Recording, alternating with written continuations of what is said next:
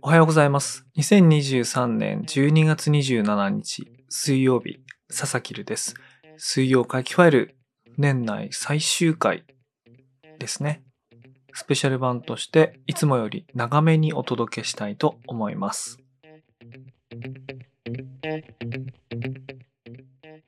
昨日更新のあやこ P さんが水曜日に割り込んできてなんか山形のね、なんかプロジェクトの打ち上げで、まあ深夜まで2次会3次会参加した後に、なおホテルに帰って録音するっていうね。いや、休んでもよかったんじゃないかと思うんですけどね。すごいですね。ポッドキャストクレイジーですね。しかも新番組始めるとか言ってね。あとは、で、冷凍コマもね、初めてゲスト呼んだりなんかしてね。綾畑さんと同一人物でありませんみたいなことをね、主張されておりましたけれども、あれで疑念が払拭されたかどうかは置いといて、みんなポッドキャスト好きですよね。いや、そそうだよね。そうだななんてことをね、なんか思いました。ちょうどあの、今朝は気まぐれ FM で純木さんと高石さんのやつを聞いてたんですけど、どんどんとみんな年末最終回というか、今年度、今年か、今年最終配信なんかがどんどん始まっていくんで、それを聞くとね、ああ、年末だなっていう感じがね、してきました。まあ私あのテレビを見ない暮らしをしてるというか、家でね、テレビがなんかついてるってことがないんで、なんかそのテレビから年末感を感じることがないんですけども、ポッドキャストはね、いつも聞いてるんで、それによってこう、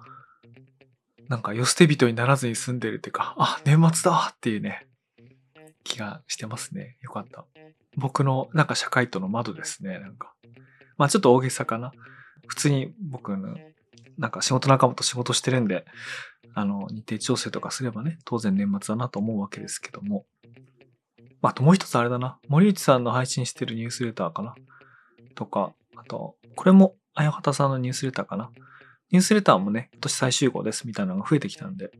あの、それでまた、うん、季節感を感じるところですね。やっぱ季節感といえば、M1 ですね。テレビ見ないって言ったんですけど、25日、クリスマスが、あ、24日か。クリスマスイブが土曜日だったのかな。それで、子供も、いつもね、8時半ぐらいには寝るんですけど、なんか夜更かししてて。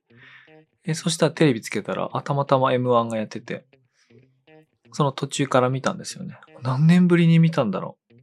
もう出ているコンビが全部初めて見たんで、ね、普通あのいうコンビって2年連続参加じゃないや、2年連続決勝進出とか言ってるから、有力者は毎年出てるんだと思うんですけども、全部初耳だったんで、初耳？初見？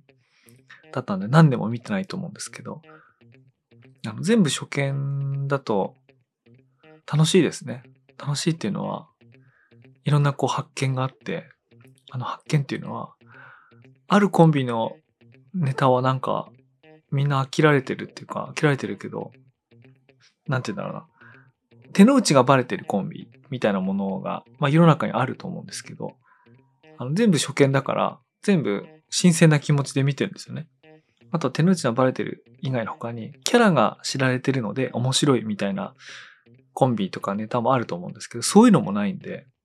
もうなんか、なんか普通に受け止めるだけなんですけども、やっぱり審査員の方も何も、やっぱりその、そういうコンテクストの上で採点してる部分が多少なりともあるんで、あ、面白く思えたけど、これは低いんだなとかね。あのつまんなそうに見えたけど、あ、これはいいんだなとかね。なんか思いましたね。まあね、どれがそうだったかって言っても誰も得しない上に、僕普段熱心に見てない人の感想言ってもしょうがないと思うんであれなんですけども、たまに見ると面白いですね。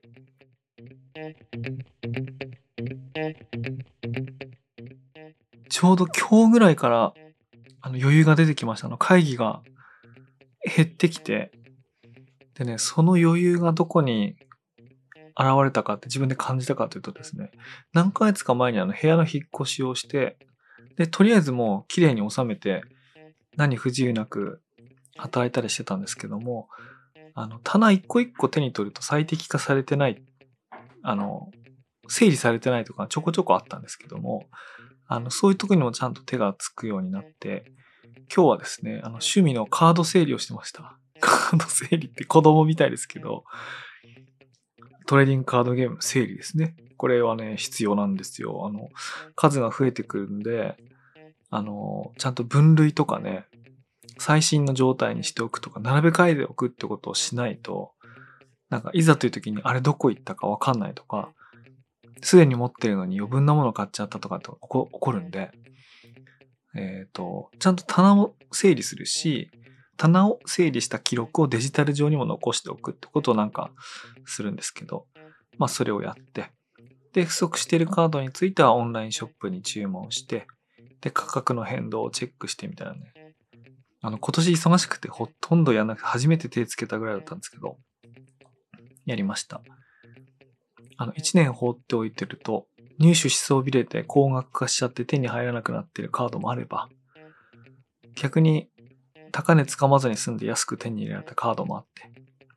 なんか行ってこいみたいな感じあるんですけども、まあそんな整理をする余裕が出るぐらい仕事の隙間がね、空いてきました。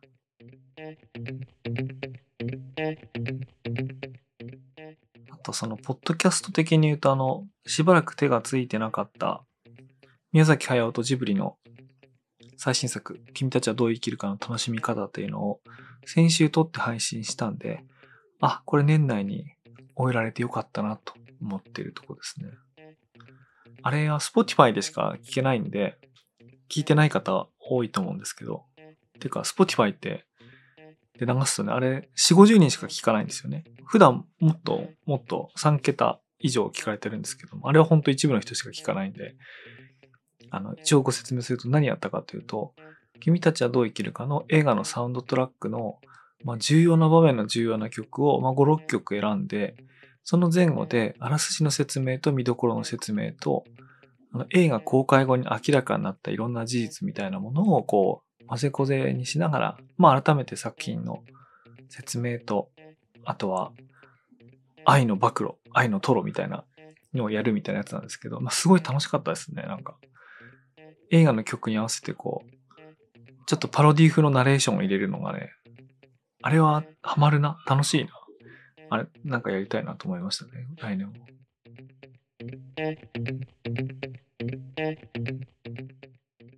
今、廊下から犬の声が聞こえてきましたが、年起こった生活の変化といえば、あの、先月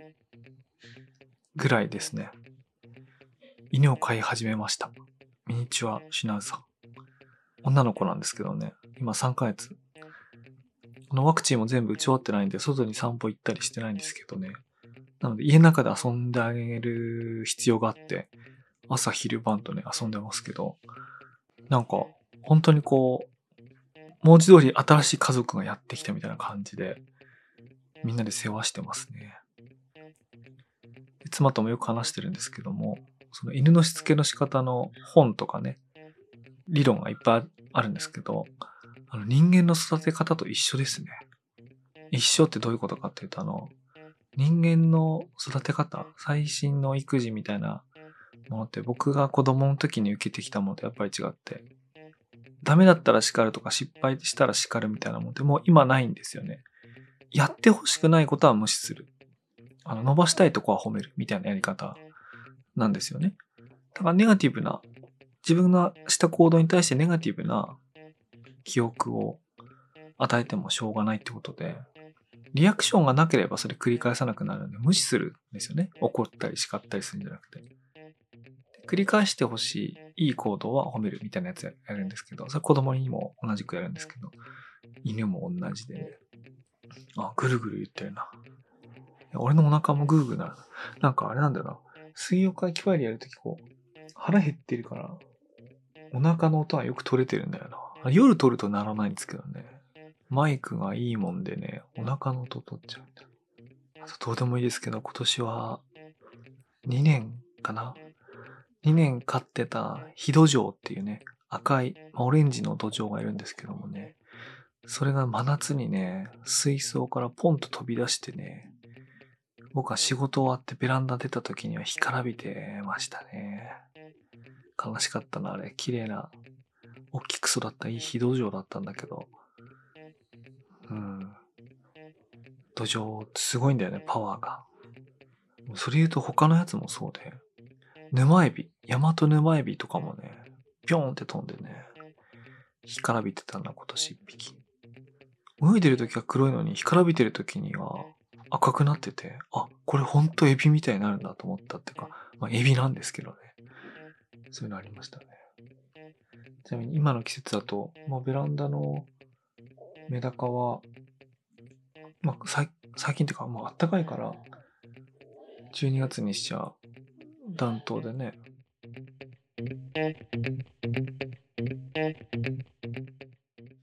ちょっと昼ぐらいに一回撮ったんですけども、あの、妻子と昼ご飯を食べに行って、で、なんか仕事してお昼寝してる間に、また会議が始まって、で、次の会議までちょっと時間があるんで、今また撮ってます。普段ね、こういう撮り方しないんで新鮮ですね。で、今回、水曜会議ファイルのスペシャル版ということで、1年振り返るニュースをやろうっていうことを思ってですね、確か前回そんな予告もしたと思うんですけども、予告した後に別の番組、これはですね、私が、あのー、制作に協力をしている、ふるさとチョイスっていうサービスをやっているトラストバンクさんの社内ポッドキャストがあるんですけども、で、それはあの、アイデアバンクっていう名前のポッドキャストなんですけども、それが12月分が第7回目だったんですけど、その第7回目のテーマが、この1年を振り返るっていうテーマで、で、選ばれた内容が、メディアとかね、SNS みたいな話だったんですよ。で、それがね、なかなかいいまとめで、僕も今日に乗ってそこそこ喋っちゃったんで、その1年の特にメディア周りのね、ニュースを取り上げようと思った欲望が解消されてしまいまして、いや、そんなの、そうね、あの、水曜会議フには関係ないんですけども、これ個人的なこう、パッションとしては一旦こう解消してしまったんでね、どうしようかなと思うんですが、一応そこで話したことを今思い出しながらダイジェストで語ると、まあ、今年どんな年だったかって振り返った時に一言で言うと、まあ、SNS がいよいよ壊れかけて、ネットの情報空間のタガが外れてきたなっていう感覚を持ったと。まあ、その一言に尽きるんですけども、まあ、いわゆるこう、ネットの情報空間のあり方がガラガラと崩れてきてるみたいなものは、何も今年だけのトレンドじゃなくて、まあ、10年前から、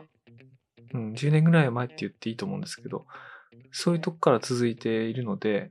それ自体は目新しい内容じゃなくて、今年もそうだったっていうことだと思うんですけども、あの、今年ならではのトピックがあるとすると、まあ、生成 AI が今年の、まあ、大きな話題になったんですけども、あの生成 AI の登場によって、コンテンツとか広告の品質がまたさらに低くなってしまったと。これユーザーとしてもよく感じるとこだと思うんですけど、それがありましたよね。ででもこれってのは単独で起こったことじゃなくて、もともとはそのスマートフォンの個人情報利用、クッキーをはじめとしたクッキーだとか、あるいは端末の情報を利用したあの広告配信みたいなものにこう制限がかかってきましたよね。この数年前からね。アップルをはじめとして、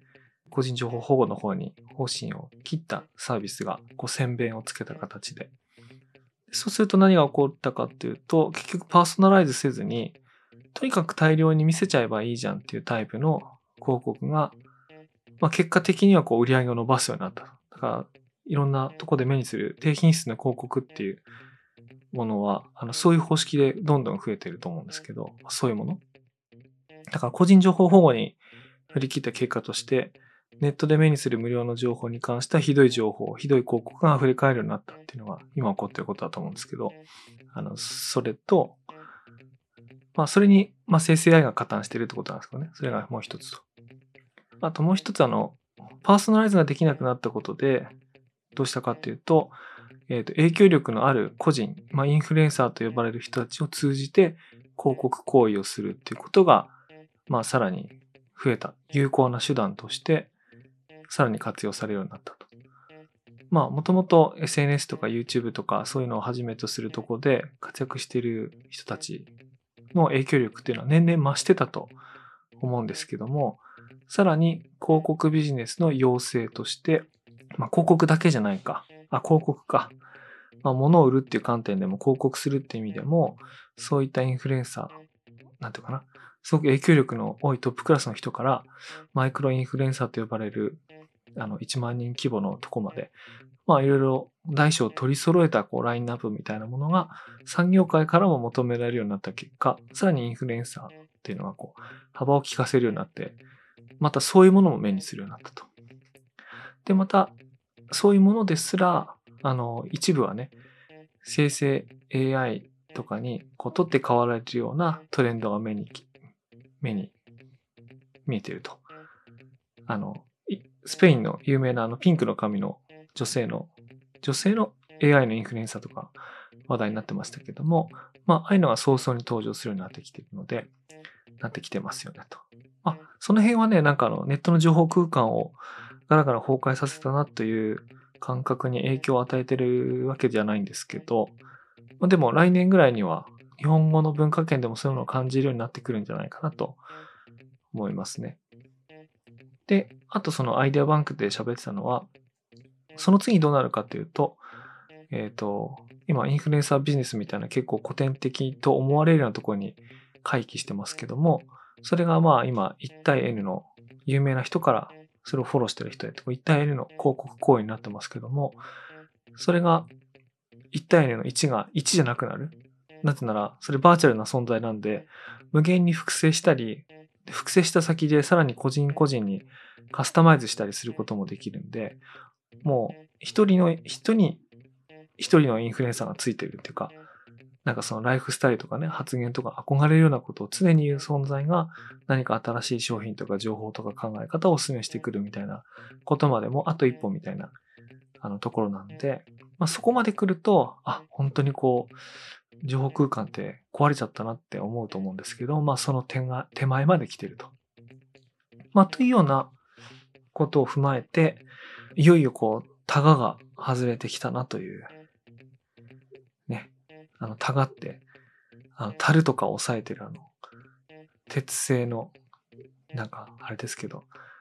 タガね、本当に、タガ外れると元に戻せないですからね。タガ。外したことは、僕一回だけあるんですけど、あ、これタガ外れるっていいなと思ったんですけど。あ、よかないか。うん。まあ、そんなような話を、1時間ぐらいに分けてしてたのを、今何分ぐらいだろう ?10 分せずに、あの、追っかけで喋ったと思うんですけども、本当は声のゆっくりやるつもりが喋り飽きてしまったっていうね、のがね、ありまして。まあ、でもとにかく、生成 AI のインパクトっていうのが、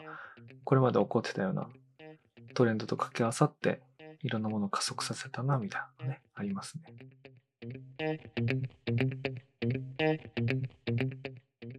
あとは加速って言葉で思い出しましたけど、今年あれだな、加速主義。加速主義の話が、えーと、あの、あの本なんだっけな。そう、加速主義のね、話もね、よく耳にしましたね。これタイミング的には、オープン AI の CEO のサム・アルトマンが、えっ、ー、と、一旦追放された時に、今戻ってますけども、追放された時に、その加速主義をめぐる対立があったんじゃないかみたいなことがあったんですけども、それに限らず、えっ、ー、と、ツイッターの CEO のイーロン・マスクが、とかね、あとはその、ピーター・ティールとかね、加速主義とかの話するときに必ず出てくるあの、洋上国家建設しようとするピーター・ティールとかね、そういう話が出てきますけども、なんか、そういう話も賑やかだったですよね。あれ、なんか、こういう話題好きなはずなのになんか、今疲れてるな、夕方だから。どうでもよくなってきました。で、どうでもよくなった割に振り返るとすると、なんか今年急に起こったことっていうよりかは、まあ、加速主義も数年前からずっと、数年前じゃないな。古ければもっと前か。暗黒啓蒙とかからをスタート地点とかにしたらもっと前からそういう言葉よく聞きましたけども、何年も前からやっぱりそういうことって起こってるんで、うん。時の流れは早いなっていうのに同意しつつも、起こってることはゆっくりと進んでる。ちゃんと目にも止まらぬ速さじゃなくて、毎年毎年振り返りをすると観測できる程度にはゆっくり進んでいるような気がしますね。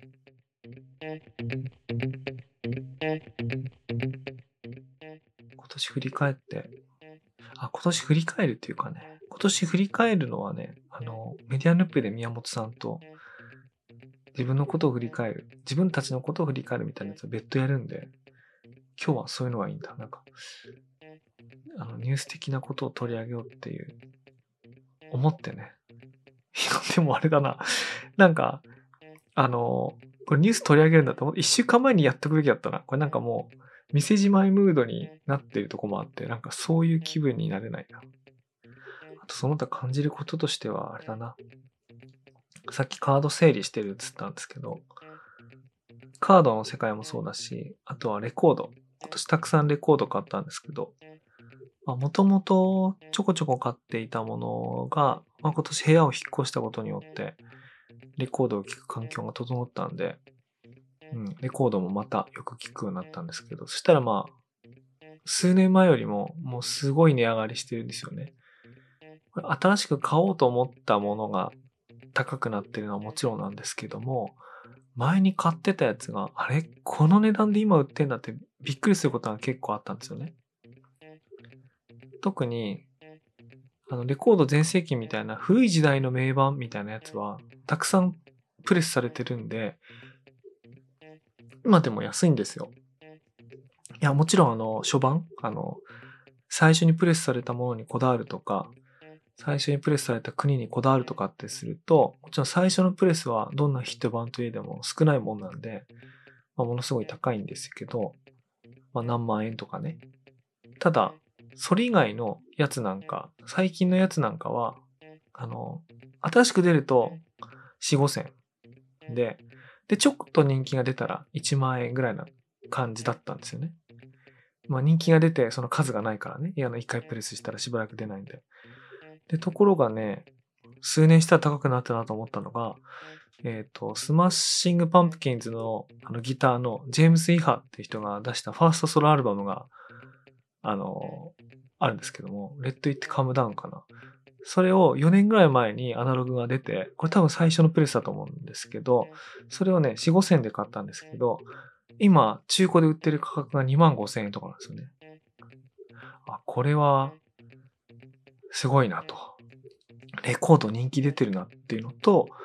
あとはその、円が安いっていうか、なんていうかな。あの、レコード屋さんとかってあの、外国からレコード買いに来るお客さんいっぱい多いんで、その外国のお客さんの価格に合わせるんですよね。あの、その価格で売れるから、何しろ。その価格が、レコードって世界中に流通してるんで、大体、あの、人気の版だったら、ね、価格が定まってるんで、その値段つけていくと、まあ、海外の人が買いそうなやつだともうそういう値段になるんですよね。あ、そうか。レコード人気になって値上がってるのもそうだけど、日本の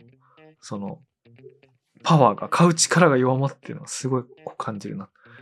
カードもそうなんですよね。あの、4年前に10万円で買ったカードは今45万円とか普通ですからね。いや、今買わないなと思う。いや、今買わないな、45万だったらね。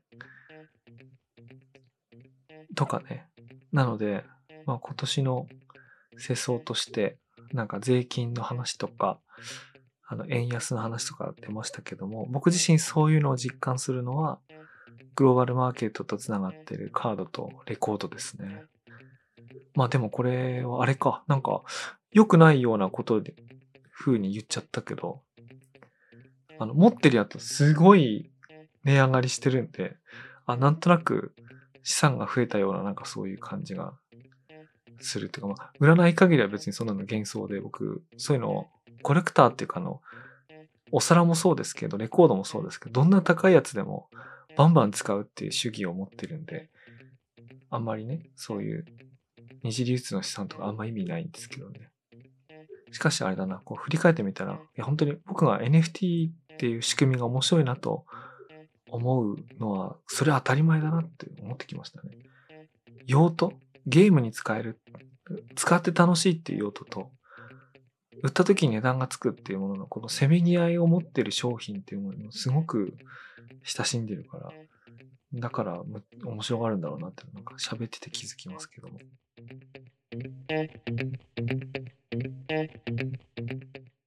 今年はあれだな。そのレコードつながりで思い出したけど、坂本龍一が高橋幸宏が亡くなって、そのレコードもまたいっぱい買ったな。いっぱいでもないか。それまで配信で聞いてたくせに急にレコード買い出すみたいな、もう典型的な流行りに乗った消費者ムーブを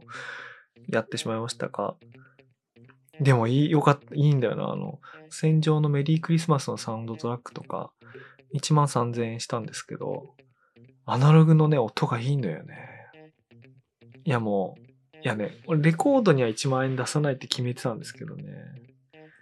あ、これに出さなかったらどうすると思って買って悔いなかったですね。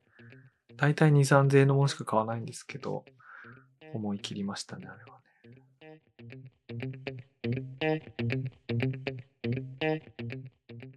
あとそうですね、僕なんかあの、今年の流行語に間に合わなかったのかわかんないんですけど、小学生の息子の友達がみんなやってる空中ステップね。あの、ムーンウォーク以来の発明と言われてるとか、いないとか。あの空中ステップね、僕あの、マンションのベランダから2階なんですけど、2階から1階の道路見るとね、小学生が空中ステップしてみんな帰ってくんですよね。本当ですよ、これ。みんな空中ステップして帰ってくんですけどもね。可愛いですよ。可愛いし、これは流行語行くんじゃないかと思ったんですけどね。まあ、そんなことはなかったですね。まあ、ひき肉が前半話題になったとしたら、今みんな空中ステップですね。あれ、忘年会で受けるんじゃないかな。忘年会、もう、忘年会なんかもうほぼ終わりかけてるような、ね、季節ですけども。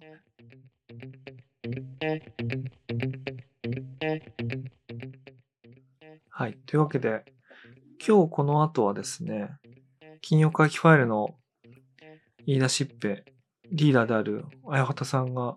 出演する、これは何だっけな。はい。年末特番、2023年の出版ニュースを振り返る、本 .jp ニュースの、これは、菊池健さん、古畑さん、西田宗近さん、高野亮さんが出演されるやつに、綾畑さんが出るんで、ちょっとそれをね、見ようかなと思ってますけども。まあ、それを見ながら、だらだら喋るか。そうね。あ、それやってみよう。なんか、いや、これ服、どうなるんだろうな、これ。うん、ちょっとやってみよう、それ。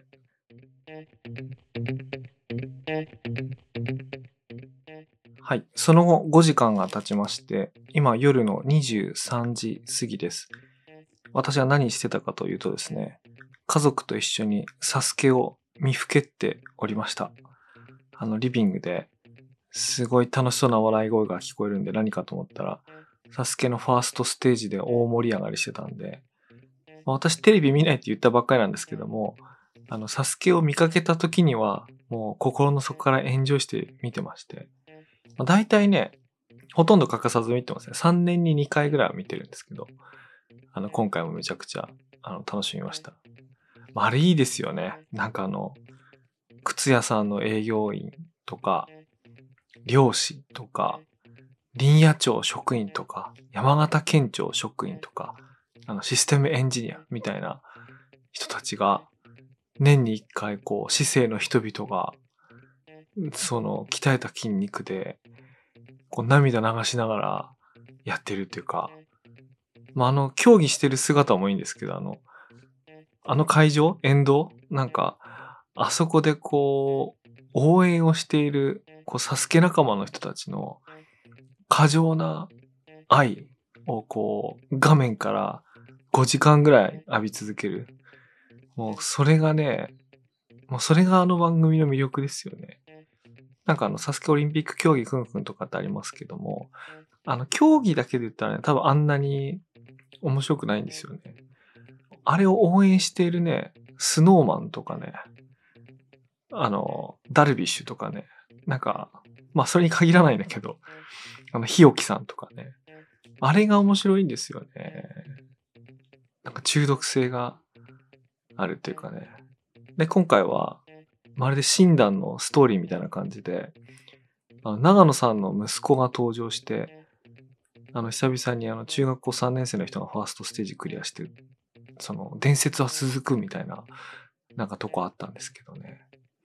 なんかあれ大好物なんだよな。っていうので、まあほんと5時間近く見ちゃいました。ちなみに、誰を応援してるかって、あの、佐藤淳さんっていう、あの、パルクールの選手がいて、8大会連続サードステージにあの到達してる人がいるんですけど、その佐藤さんがですね、家の近所に住んでいて、あの、私が住んでるマンションの隣の公園で練習をしたり、地域の小中学生にパルクールのコーチをしたりしてるんですよね。で、息子が通ってる小学校の同級生たちの間でコーチコーチと呼ばれてて、あの、公園で練習してるのたまに見たりするんですけど、いや、本当にすごいんですよ。あの、パルクールの日本トップレベルの人で。で、あの、その人がいつもサスケに出てるんで、応援してるんですけど、まあ、そんなこともあって、あの、心の底から楽しみにして、えっ、ー、と、なんとその、水曜回帰ファイル、平日回帰ファイルの水曜日を任せていただきながらですね、金曜回帰ファイルのあよはたさんの話を、もう自己紹介のとこで見るのをやめてしまったっていうね、大変申し訳ない事態になってしまったんですけども、多分ね、録画があるんじゃないかと思うんで、あの、後で見ようと思います。あ、実に死に滅裂な回になってしまったんじゃないかと思って恐縮なんですけども、これで2023年の最後の配信を終えたいと思います。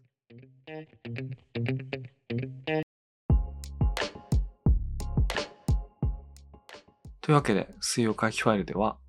2023年を、まあ、楽しくね、ポッドキャストして過ごしました。あの、本当に、毎週やるっていう、こう、決まってるルールが、すごく楽ちんで、あんまね、時間かからずにね、こうやってなんか、やっていけるのすごく楽しかったです。あの、綾畑さんにこういう場所を用意してもらってすごく嬉しかったです。ゆるゆると来年も続けたいと思います。それではまた来年お会いしましょう。